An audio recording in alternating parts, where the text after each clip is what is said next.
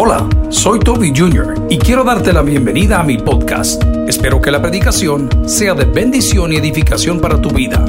Comparte esta información con otros. Espero que disfrutes lo que Dios tiene para ti el día de hoy. Que Dios te bendiga. Dios Todopoderoso dejó eh, reglas establecidas. Así que dijo, hijo, usted está reventando su cuerpo con medio mundo. Hijo, usted le mete 12 huevos de tortuga en una gentada, hermano. ¿ah? Hasta carapacho anda allá en el lomo ahí. Ah, no, pastor, yo soy de buen comer. A mí si no me dan una libre carne de mono, yo no como nada. ¿eh? ¿Y usted cree que no es nuestro cuerpo? Es el cuerpo que Dios nos confió. Es la vida que Dios nos confió. Y tarde o temprano aquellos que están apoyando el hecho de pasar o atravesar por este procedimiento, vamos a tener que explicarle a Dios qué fue lo que hicimos. La palabra del Señor, si me acompaña, por favor, en Juan capítulo 15, versículo 1, te está diciendo que Él es la vid verdadera. Y si Él es lo verdadero, ¿para qué vas a andar por lo falso? Ahí andamos por lo Urdes Colón, a eso de la 1 y 15, había una trabazón terrible. Y afuera de la plaza, muy linda, que está ahí la San Martín, ahí está eh, Little Caesars, ahí está una, creo que es Metrocentro Lo Urdes, algo así. Pero es grande todo eso. Pues salimos de la plaza para evitar tráfico por el orfanato y a la hora de llegar a una esquina había una venta de zapatos ah, de toda marca. Había Gucci, ¿ah? había Louis Vuitton, había Coach, había, eh, ¿qué le digo? Valley, había, de todo había, hermano, por la marca toda torcida. En el primer charco le van a abrir los zapatos. Entonces estaba el centro comercial donde venden los originales y estaba también la venta ya sacada con la Mr. Donna que tenía un pick-up ahí que le digo a mis colegas, ahí paramos, eso mucha grasa. Y en la noche, mire, comiendo todo, ¿verdad? ¿A cuánto le gusta lo falso aquí? Entonces, ¿qué estás haciendo por otro lado? Disfrutando tu vida a tu manera. Eso es falso, eso es pasajero, eso no va a durar. Eso no fue hecho para sostenerse solo, eso lo tienes que sostener tú. Amigos falsos que tienes que estarles pagando todo para que se rodeen contigo. Tienes que andar con gente que le aceptas un montón de vulgaridades con tal de ir a la reunión. O aceptas que vayan a tus cosas o a tus casas simplemente porque quieren estar contigo. A mí, Dios te está diciendo en el Evangelio de Juan 15.1 que Él es la vid que dice la palabra verdadera. ¿Por qué no vamos a apartar? El día que nos apartemos de la verdad, hemos caído presos de la mentira. Y dice la palabra que Satanás es el padre de toda mentira y no hay verdad en él. Si yo entiendo la fiesta, todos pasamos por esa edad. Yo entiendo el relajo, todos pasamos por esa edad. Yo entiendo el enamoramiento, todos seguimos pasando por esos procesos. Pero si no es real, perderás tu vida. Perderás tu juventud llegaste al fin de tus días diciendo, ¿y yo qué tengo? Algo que le puedo contestar a los hijos de Dios y a la creación de Dios en esta mañana es que a pesar de que muchos hoy no tengamos nada, tenemos en nosotros, por nosotros, a nuestro Padre Dios. Y decimos nosotros, ¿y quien tiene a Dios, querido? Lo tiene todo. Porque el enemigo quiere ganar nuestra voluntad con ofrecimientos que no le pertenecen. Él te está diciendo que te va a dar alegría. Eso es falso. Si la alegría no viene de Él, la alegría viene de Dios. Gloria al Señor se lo quiera de corazón. No sé si estamos entrando en materia. Es que Él te dice, no, yo te voy a dar. Mentira si no le pertenece a Él. Te voy a dar la fama. Eso es falso si no le pertenece a Él. Y te engaña y nos manipula y después del gran revolcón terminamos llorando sin juventud, sin salud, porque decidimos alejarnos de Dios olvidando que la paga del pecado es muerte, segunda parte, más la dádiva de Dios es Cristo. Pero pregunto el día de hoy, ¿a cuántas personas tú y yo estamos ayudando en el proceso de su eutanasia? La eutanasia no es un suicidio asistido. El suicidio asistido, de diferencia o a diferencia de la eutanasia, es que el suicidio asistido, usted ingiere lo que alguien le recomienda. En la eutanasia no. Hay un tercero que lo va a hacer en usted. Pero nosotros lo estamos haciendo con nuestros amigos. Vaya conmigo a la Biblia, a 2 Timoteo capítulo 1, versículo 11. Pablo está escribiendo a un joven pastor. Pablo le está diciendo, hey Timoteo, muchas cosas lindas. Pero aquí le está recordando para qué estaba. 2 Timoteo 1:11, del cual yo fui constituido predicador, apóstol y maestro de quién dice la palabra de los gentiles. A ver, repítame los tres nombres. Lo primero es predicador, lo segundo es apóstol y lo tercero es maestro. Vamos a ver si nos ponemos griegos un ratito. La primera palabra que encuentro es predicador. Y predicador no es el que dice el Padre me reveló, es el que repite las verdades reveladas de Dios que vienen de la Biblia. ¿Alguien dice amén esa palabra? Estaba viendo ahorita otro predicador amigo de Miami, pero a mí me asusta porque él predica muy bien, pero cuando ya termina le agarra la locura. Y estaba orando para que a la congregación llegara el espíritu de riqueza. ¿Se oye bien o no? Hermano, ¿no le gustaría recibir una porción? Es gratis. Levante su mano y la cuenta del banco le va a. Así le decía. Espíritu de riqueza. ¿Sabe cómo se llama el espíritu de riqueza según la Biblia? Trabajo.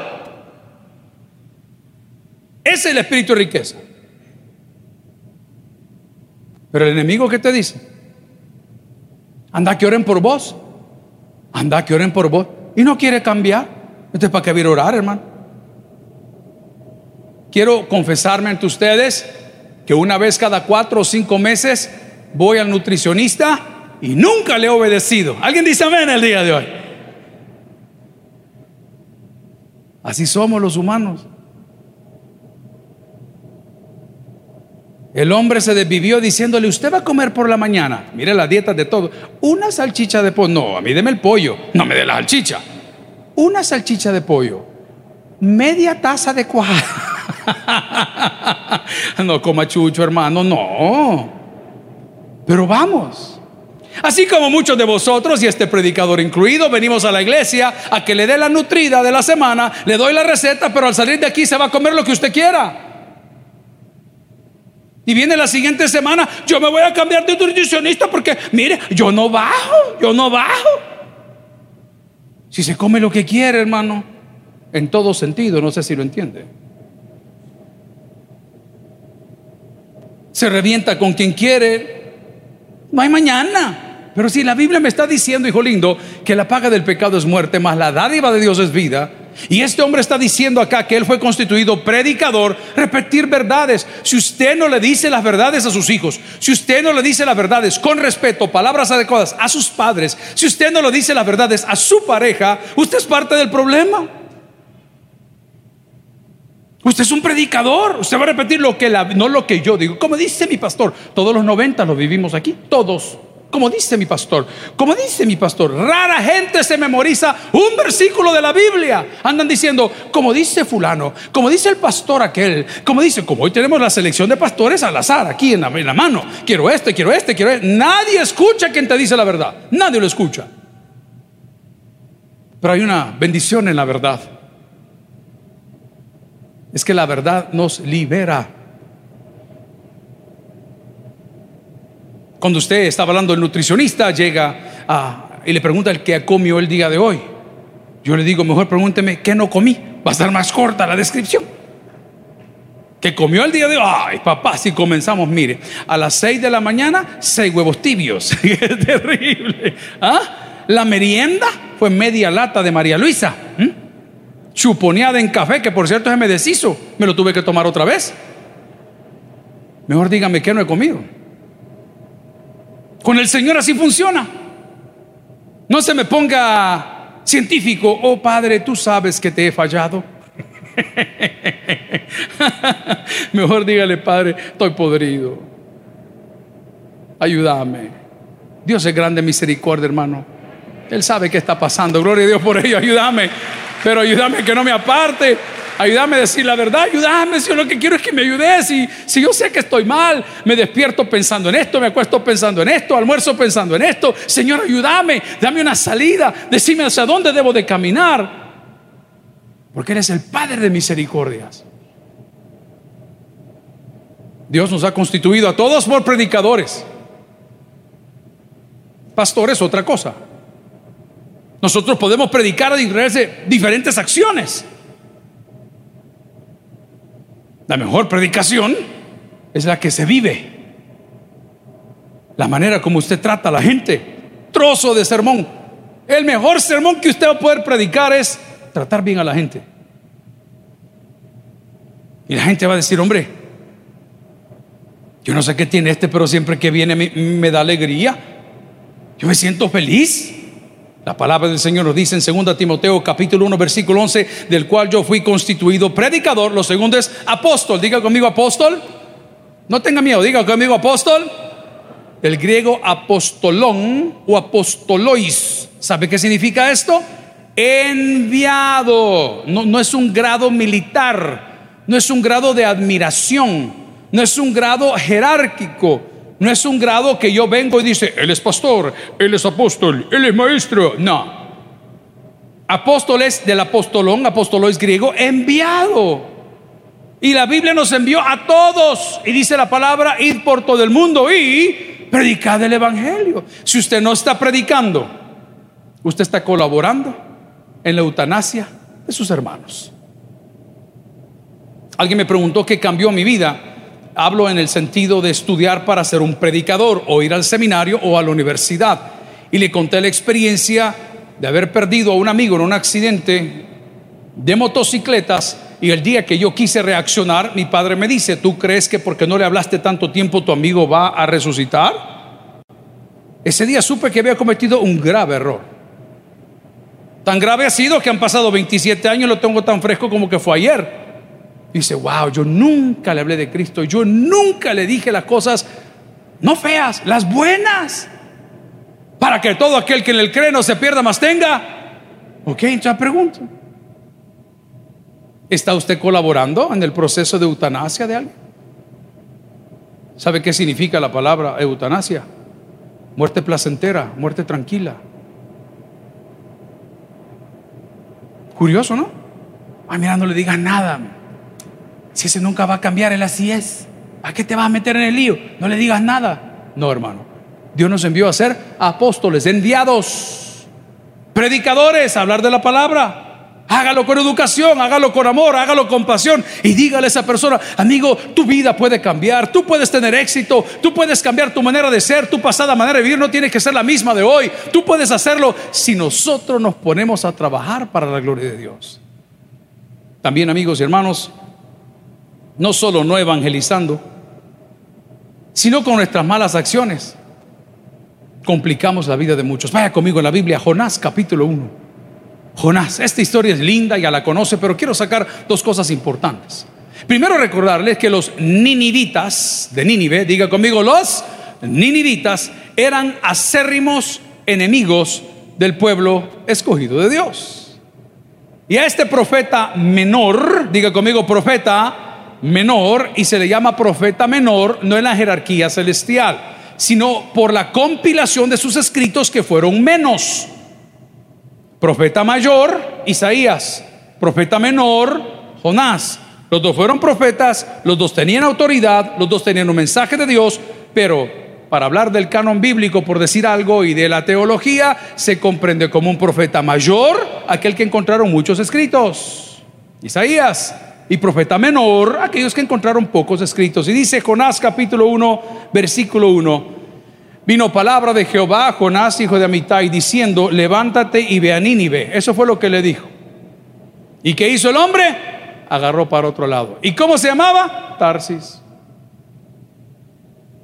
Nuestra rebeldía colabora en la eutanasia de muchos. Eutanasia, muerte placentera, muerte tranquila. ¿Cuántos tomamos café aquí? ¿No hay mormones hoy aquí? Hay veces que yo tomo tanto café que ya no me hace efecto y no que me da bajón. Estoy tan prendido como que es piedra. Que de repente ya otro café es como que anda hasta mareado, demasiado. Ok. Se aparece Jorge, que es el consejero no fiel, metido. Y me dice, pastor, estoy tomando mucho café. ¿Qué te importa? No te metas en mi vida. Así decía mi papá. Cuando el pastor estornudaba, decía, salud, has metido, déjame estornudar, déjame, me decía. Ok. La desobediencia nuestra está llevando a muerte placentera a otros. Porque hechor y participante son lo mismo. Por favor, esta mañana tómelo en su vida, llévelo en su bolsillo, llévelo en su corazón, porque estamos hablando de temas de nación y nosotros. Si no predicamos, no repetimos verdades bíblicas. Si no vamos, porque somos enviados como apóstoles, y participamos de las obras infructuosas de la carne, estamos ayudando a cientos de miles de personas a morir placenteramente, porque nunca le dijimos la verdad. Pero la palabra en ese texto tan trillado, siempre allá por el Evangelio de Juan, decía, y conoceréis esa verdad que es Cristo, y esa verdad que es Cristo nos haría que dice, libre, usted no tiene que convencer a nadie, solo dígale, no lo convence, usted no puede obligar a nadie. Se lo ilustré hace unos minutos, como lo dice en mi casa, hijo, es mi deseo que estés bien, pero yo no voy a participar de eso. Toma una decisión inteligente, o te vas a quedar sin el plato y sin la sopa. Dios nos ha prestado la vida. Y como Él nos entregó a la vida, debemos de cuidarla. Eso incluye todos los aspectos físico y espiritual. Yo recuerdo que nuestro pastor era mucho más fuerte en este tema de las malas amistades y siempre decía él a su edad, ojalá lo pueda decir yo algún día, yo no me siento a la mesa con circuncisos. Yo no comparto mis bendiciones con la gente que no. Bueno, más o menos usted va agarrando la foto, the picture, you get the picture, ya sabe cómo va. ¿A quién nos mandó el Señor? A predicar. Pero si usted ha venido en esta mañana simplemente a llenar su vaso de agua o a llenar su ollita de sopa o a calentar su vida espiritual, yo le tengo una invitación el día de hoy. No participemos de las obras infructuosas de la carne. Mire qué lindo es ver, hoy están con nosotros el color azul de escuela bíblica para que pida un fortísimo aplauso. Y yo les digo, ¿por qué? Párvulos. ¿Es así? Todos los jóvenes y voluntarios que están ahí, como el ministerio también en el Día Internacional de la Persona Sorda, están haciendo con sus hijos y con los míos lo que nosotros no hacemos. Usted entra a esa escuela bíblica y da gusto ver a los niños. Mire, ahí nadie se muerde. En su casa la bicha, toda arañada anda. Nadie se muerde. El niño entra, saluda al maestro con su mascarilla muy bonita. Es un desfile de mascarillas precioso lo que hay ahí. Están guardando su distancia, tienen todo lo que tienen que tener. ¿Usted los ve orar? Y después toman un refrigerio que no le cuesta absolutamente nada a usted. Y los niños dan gracias. Y son estos chicos los que a muchos de nosotros nos han traído hoy a la iglesia. El niño se levanta, mami, llévame, mami, llévame. Quiero ver al pastor. ¿Y de dónde? Llévame. La niña, 22 años. Que Satanás reprenda al diablo, hermanos. Amén, dice la hermana aquí. Ni, oyó lo que dije, pero bueno. Amigos y hermanos, tanto estamos hablando de la eutanasia y que la muerte asistida cuando nosotros somos cómplices de la condena de cientos de almas que nunca les hemos hablado de Cristo. La palabra del Señor si me acompaña en Isaías capítulo 6 versículo 8. Los veo demasiado serios. Isaías capítulo 6 versículo 8 dice, después oí la voz del Señor que decía, ¿a quién enviaré? ¿Y quién irá por nosotros? Entonces respondí, oh, y ahora, ¿quién podrá defendernos? ¿Y cómo contestaba ese muchacho? Diga conmigo yo. No le oigo, diga conmigo yo. Una vez más, diga conmigo yo. Eso es todo lo que Dios pide. Eso es todo lo que Dios pide. Estamos en Isaías capítulo 6, versículo 8. Si lo encontró, dígame un fuerte amén. Y dice la palabra del Señor. Después oí la voz del Señor que decía, ¿a quién enviaré? ¿Y quién irá por nosotros? Entonces respondí yo, heme aquí y mire qué lindo, envíame a mí. El día de hoy vamos a colaborar como iglesia, como hermanos, como familia, en la mejora continua de la vida de todos aquellos que están con nosotros. Y les vamos a llevar palabras de esperanza, palabras de vida. Les vamos a compartir la palabra del Señor. Y la próxima vez no le invite una cerveza, invítelo a la iglesia. Y la próxima vez no le invite a la playa, invítelo a la iglesia. Y la próxima vez no le invite a los tacos, invítelo a la iglesia. Porque cuando esa persona vaya a la iglesia donde usted lo invite, va a conocer la verdad y la verdad lo va a hacer a él y a ella libre. Jamás se lo va a poder pagar. Gloria a Dios. Alguien lo hizo por usted. Está muy contento yo esta semana viendo a una compañera de trabajo que hace una excelente labor. Su, su apartamento no tenemos cero quejas, cero, cero. Resuelve rápido, contesta correos, está con los estudiantes, viene para aquí, viene para allá. Nunca ha andado haciendo locuras en este lugar, como muchos de nosotros, nunca. Reservada, callada, tranquila. No sé cómo volteo a ver, sentada ahí, ¡pap! con un muchacho. Qué bueno. Siguiente domingo, estaba el muchacho. Qué bueno. Tercer domingo. Ah, aburríme, le dije yo. Ahí estaba el muchacho. Y de repente le pregunta la colora, hey, ¿qué tal? Ah, pastor, sí, es mi novio, me dijo. Qué bueno. ¿Y, qué hace él? Ah, me dijo, él trabaja para una aerolínea. ¿En serio? Sí, me dijo, se graduó tal año y, y hace aquí y hace allá y pa, pa, pa, pa, pa. En ese momento mi mente comenzó a dar vueltas y dije, Dios bendice a quien le busca, no a la que anda buscando. Esta es profecía, hermanitas. Hoy estoy en descuento, pastor. No, no, no es así. Hoy le tengo dos por uno. No, tampoco. No, no es así. La nevería le dije a la bicha. No, no es así. Hermano, yo no le voy a hostigar la vida. Yo quiero verle triunfar. Yo le quiero ver feliz. Yo lo quiero ver con su familia bendecida. Que a pesar de que estemos en un hoyo, la mano de Dios va a estar ahí para sacarnos. Que a pesar de que no haya comidita, usted saque las ollas porque va a caer maná del cielo. Que a pesar de que no haya agua, pues acérquese a la roca, que de ahí va a salir lo que el Señor le va a dar a usted. Pero hágame un favor, gloria a Cristo. Vaya, predique, hable bien de Dios cambie vidas con su palabra y no participe de las obras infructuosas de la carne. Estamos almorzando con una familia ayer, familia, familia. Y yo soy débil para el pan dulce. ¿Alguien dice amén? Una belleza, hermano. Yo estoy seguro que el maná era semita. Así de veras, yo, yo lo creo. Lo que pasa es que no han encontrado las evidencias externas. Y la preciosa mujer que estaba atendiéndonos ahí con todo un esfuerzo y todo, dice, pastor, solo la orillita, me decía. Mm". Y me va sirviendo un cuartón de este tamaño. ¿Cómo dejarlo, hermano? Es malcriadeza. Mm, hasta las migas de la servilleta. ¿Qué te quiero decir con esto? Cuando Dios te bendice, te va a bendecir a manos llenas.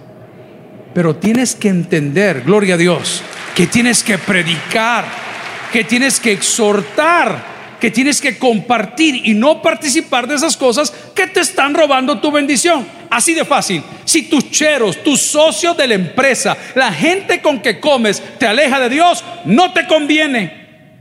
Más simple no lo puedo decir. Hubo una ley hace mucho tiempo que ya no se puede hacer así. Nosotros en nuestra casa nos enseñaron a ser justos con las finanzas, con Dios. Mi papá siempre fue súper estricto. Y nos decía a nosotros, ofrendaron hijos a nosotros, de, lo que nos daba, de la semanada que nos daba. Y no crea que era un montón de plata, pero nos daba una semanada. Ofrendaron, nos decía. La hermana Pati, sí, papi, sí, mentira, nunca daba nada. Y mi otra hermana Gina también, sí, papi, no sé qué, no sé qué. Y vos, hijo, me decía, yo mañana le decía. Ah, como algunos aquí, yo, yo mañana, mañana. Pero qué bonito era que él nos decía, hey, miren hijos, yo no quiero que por uno de ustedes llegue la maldición a nuestra casa. ¿Alguien entiende eso? ¿Se acuerdan de Ananías y Zafira? no hay tiempo para hacerlo, pero ¿Se acuerdan de los otros que mandaron un, manto babilónico y lo guardaron en la casa? Y el Señor ha dicho, no toquen nada, no toquen nada, no lleven nada, no vayan a agarrar nada. Es que es oro, es que es plata. Eh, sí, pero no tiene la bendición de Dios. Y usted puede tener oro y puede tener plata y sin la bendición de Dios no es nada. No sabe cuánta gente pudiente y bien adinerada está privada de libertad. No tiene idea cuánto. Y tienen plata. Plata. Es que la plata en el reino de los cielos no mueve nada, hermano.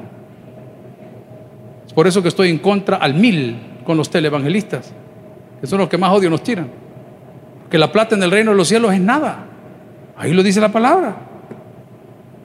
Como humanos es una manera de ofrendar y exaltar a Dios, pero no compra ningún favor divino, ni mucho menos sacar textos de contexto. En todo quiero que sea bendecido. Vaya al seminario, hermanito lindo, estudie un poquito, por favor. Si fuera juez, yo le decía, jubílese. Pero bueno, vamos al punto. Hermanos, importante saber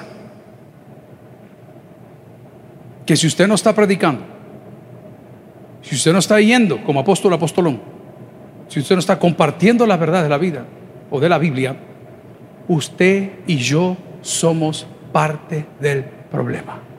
¿Qué pide Dios de nosotros en esta mañana? Que en lugar de andar haciendo, es que mire, yo considero, haga la parte que le corresponde. Y la próxima vez que un amigo que usted ama o amiga que ama le invite a algo, dígale, vamos, pero primero, pero primero, vamos a la iglesia. Venite. Y cuando lo traiga, pastor, ¿qué hago? Ore que el Espíritu Santo le toque.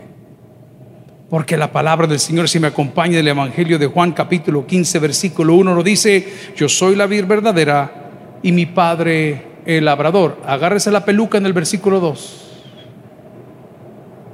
Todo pámpano que en mí no lleva fruto, ¿quién lo va a quitar? Dios. No, eso no te predican. Permanecer, esa parte te gusta. No, todo pámpano que en mí no lleva fruto, lo quitará.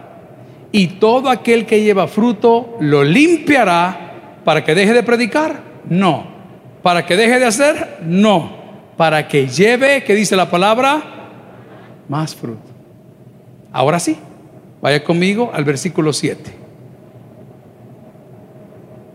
Si permanecéis en mí y mis palabras permanecen en vosotros, pedid todo lo que queráis y os será hecho. Nunca me vaya a separar el uno del siete. Ese es el grave error de la gente. Agarra un versículo pero la Biblia no fue escrita parcialmente desde el Génesis hasta el Apocalipsis, es una sola historia de amor.